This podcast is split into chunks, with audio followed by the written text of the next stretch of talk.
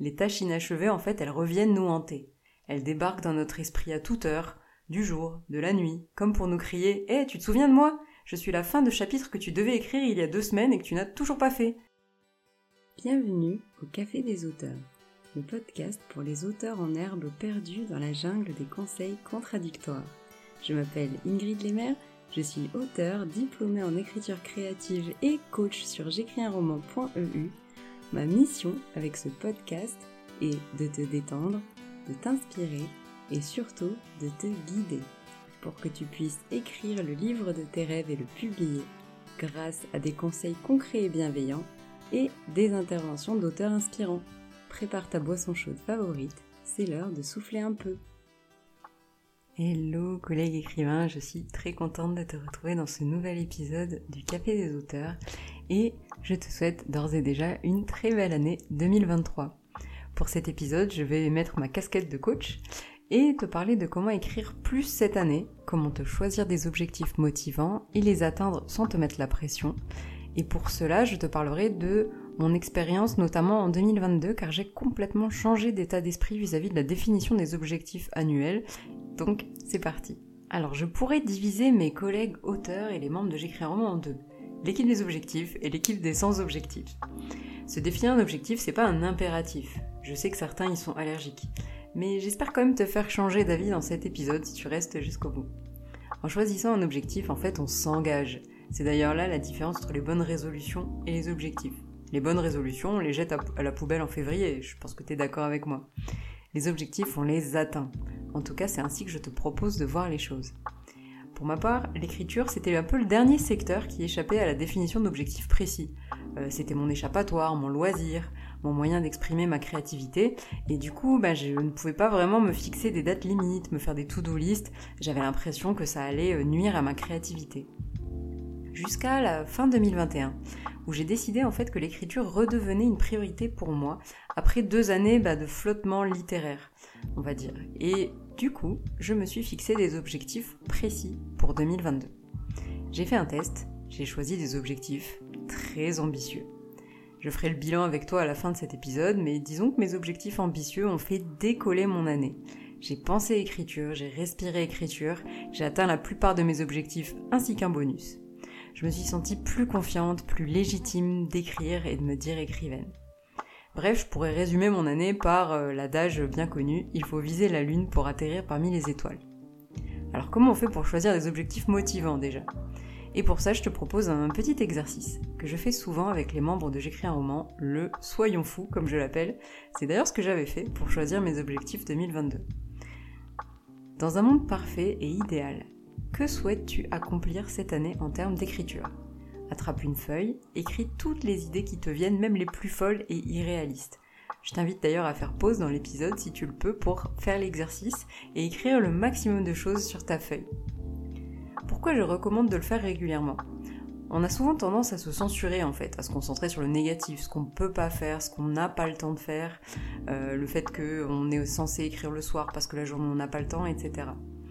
Or, ben, certains objectifs, ils peuvent apporter euh, beaucoup de satisfaction pour un minimum de temps, par exemple, ou encore, ils peuvent nous pousser à trouver d'autres manières ben, de euh, d'écrire, tout simplement, de caser tout ça dans notre emploi du temps, même si on manque de temps. C'est d'ailleurs un petit peu le principe du NaNoWriMo. En général, même euh, avec un emploi du temps un peu serré, on trouve toujours de quoi écrire parce que c'est le NaNoWriMo, justement, ça nous motive. Alors, on continue avec l'exercice. Parmi ce que tu as noté, je t'invite à entourer D'abord l'objectif qui t'inspire et te motive le plus. Ensuite, celui qui aura le plus d'impact sur ta carrière d'auteur, si tu en trouves un, plusieurs. Celui que tu aimerais atteindre en priorité, parce qu'il te rend plus heureux peut-être. Euh, ou encore bah, celui qui te semble le plus simple à atteindre et qui du coup te ferait du bien, parce que ça fait toujours du bien d'atteindre un objectif. Et bah, parmi cette petite liste-là, euh, se trouvent, je pense, les objectifs que tu pourrais atteindre en 2023 tu peux en choisir un ou deux, euh, ou plusieurs, ou même tous, euh, selon ce qui te semble quand même faisable sur une année, peut-être même un petit peu euh, trop ambitieux. et par exemple, tu, tu peux choisir donc certains objectifs qui seront un peu des bonus. J'ai quand même une exigence sur ces objectifs. J'aimerais qu'ils comportent un verbe d'action, par exemple écrire ou corriger. avancer n'est pas un verbe d'action, il n'est pas assez précis. Donc je t'invite à ne pas l'utiliser. Essayer, pareil, tenter, pareil, on va éviter ces verbes-là et y préférer la vraie action. Essayer de quoi? D'écrire? Alors écris, écrire. Je t'invite également à leur rajouter une petite date de fin, si ce n'est pas le 31 décembre par exemple. Euh, je te parle plus longuement de comment définir des objectifs motivants dans l'épisode 1 de la saison 1 du podcast, mais retiens ceci. Il est important que tu sois capable de définir le moment où cet objectif sera atteint. Écrire un premier jet jusqu'au point final, c'est motivant et c'est clair. Quand tu seras au point final, tu sauras que tu l'as atteint. Pareil pour envoyer un manuscrit à un éditeur. En revanche, avancer ou euh, écrire un peu ou essayer de préparer, on ne sait pas à quel moment l'objectif sera atteint. Ensuite, je t'invite à établir une liste de priorités. L'objectif que tu souhaites atteindre en priorité devra ben, évidemment passer devant les autres, sinon euh, ça risque de ne pas fonctionner. Pour cela, ben, je te conseille de, euh, se souvenir, de te souvenir un petit peu des objectifs que tu as entourés. si tu souhaites faire décoller ta carrière d'auteur ou boucler enfin un projet, peut-être qu'il vaut mieux choisir une nouvelle par exemple, plutôt qu'un roman. là, ça marchera mieux pour avancer vers ton objectif. A l'inverse, si c'est ton roman du moment, même s'il est long, euh, qui est bah, au cœur de tes préoccupations et de tes idées et de ta créativité, oublie tout le reste et concentre-toi dessus à fond. Alors dans mon cas, je te parlais d'objectifs ambitieux, je vais te les donner. Je voulais notamment en 2022 explorer le secteur des nouvelles et éventuellement en publier. J'ai choisi d'en écrire ou d'en corriger une par mois, c'est-à-dire soit écrire, soit corriger. Je voulais également boucler l'un de mes romans et l'envoyer à des éditeurs, et corriger un autre roman qui me tenait particulièrement à cœur, c'est mon roman Eclipse dont je parle assez souvent. Ça me fait donc deux nouveaux objectifs, et je rêvais de refaire le NaNoWriMo que j'avais pas pu tenter en 2021. C'était un peu mon objectif bonus qui ne figurait pas dans ma liste pour 2022. Je te parlerai à la fin du bilan sur ces objectifs-là. Mais une dernière petite chose. Ton cerveau n'est pas multitâche je te conseille vraiment de choisir plusieurs projets uniquement si tu peux les mener les uns après les autres, pas en même temps. Par exemple, corriger le roman 1 avant d'enchaîner sur l'écriture du roman 2. C'est d'ailleurs ce que fait Célia Flo qui est intervenue euh, dans le dernier épisode du podcast. Tu t'épargneras beaucoup de frustration si tu séquences un peu tes objectifs. C'est également ce que j'ai fait euh, et ça a fonctionné en 2022. J'ai passé 4 mois sur l'écriture de nouvelles, 4 mois sur les corrections du roman 1, 3 mois sur les corrections du 2 et bien sûr 1 sur le nano. Alors comment on les atteint ces objectifs? Je t'en parle très régulièrement dans le podcast et également sur mon école d'écriture. J'aimerais te donner quelques pistes de réflexion aujourd'hui plutôt que des guides parce qu'évidemment atteindre ces objectifs ça dépend bah, de chacun, de notre emploi du temps et de notre façon de nous motiver. Mais il y a des choses qui reviennent très souvent et que je conseille à quasiment tous les membres de l'école d'écriture. La première, ce sont les trois espaces. Je les présente souvent aux membres de J'écris un roman en disant que ce sont les trois espaces dont on a forcément besoin pour écrire. L'espace géographique déjà, c'est normal, un bureau, une table, peut-être un ordinateur, mais un espace qui sera celui où l'on se met pour écrire. Je pense qu'il vaut mieux que ce soit un espace un peu constant. Dans mon cas, euh, j'écris souvent dans les transports ou dans d'autres lieux, et donc mon espace finalement c'est un petit peu mon fichier Notion. Euh, je te mettrai un lien vers mon fichier Notion dans les euh, notes du podcast. Mais voilà, un espace un petit peu sur mon ordinateur où eh bien, je me sens bien et je me sens dans mon lieu d'écrivaine, mon, mon entre d'écrivaine éventuellement. L'espace temporel ensuite. Que ce soit 5 minutes ou une après-midi, il s'agit d'une plage de temps que tu vas dédier à l'écriture. Euh, un choix qui se fait avant, je dirais, et sans changer d'avis. Euh, parce que sinon, ben, c'est un petit peu... Bon, alors évidemment, tu peux euh, écrire si ce n'était pas prévu, si tu te laisses inspirer. Par contre, ce qu'il vaut mieux éviter de faire, c'est de, se dire qu'on va écrire pendant une heure et en fait ne faire que cinq minutes. Essaye de le faire, tu t'es donné cette heure, essaye de l'utiliser. Souvent, ces heures-là où on ne sait pas trop quoi écrire, où on est un peu frustré, peuvent déboucher sur de merveilleuses idées. Et bien sûr, si vraiment rien ne fonctionne au bout d'une demi-heure, par exemple, et bien dans ce cas-là, tu peux peut-être faire une petite pause et essayer de t'y remettre. Enfin, l'espace mental. On a tendance à l'oublier, mais écrire nécessite d'être dans un état d'esprit serein et inspiré. Si tu croules sous les soucis, mieux vaut décaler ta séance, ça ne servira à rien. Sauf si tu parviens à les oublier en écrivant, c'est le cas de plusieurs auteurs, mais je n'en fais pas partie. J'aimerais ensuite te parler de l'effet Zeigarnik qui est à éviter. Euh, Bluma Zeigarnik était une psychologue américaine d'origine russe. Elle avait remarqué en fait que les serveurs de son café habituel pouvaient se souvenir d'un nombre énorme d'informations à chaque prise de commande, toutes les commandes de la table, etc. Mais qu'une fois que la commande était servie, bah, ils oubliaient complètement toute la commande. La chercheuse a poursuivi l'expérience. Elle a confié une série de tâches simples à des enfants et interrompu la moitié du groupe en plein milieu. Le résultat est simple, 12% des personnes qu'elle n'avait pas interrompues se souvenaient des tâches terminées contre 80% de ceux qui avaient été stoppés dans leur travail.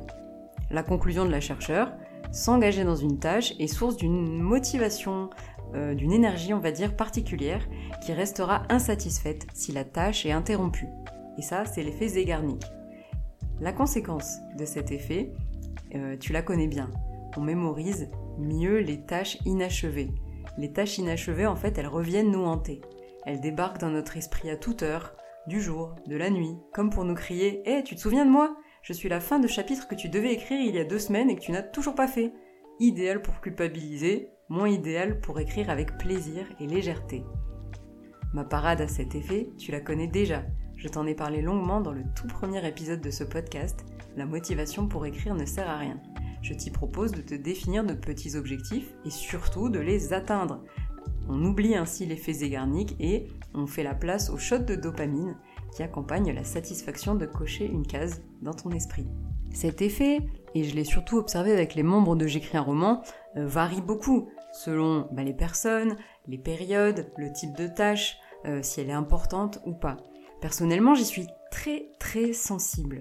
Et si c'est ton cas, je te recommande vraiment grandement d'y baser ta stratégie d'écriture et pour ça j'ai une parade infaillible.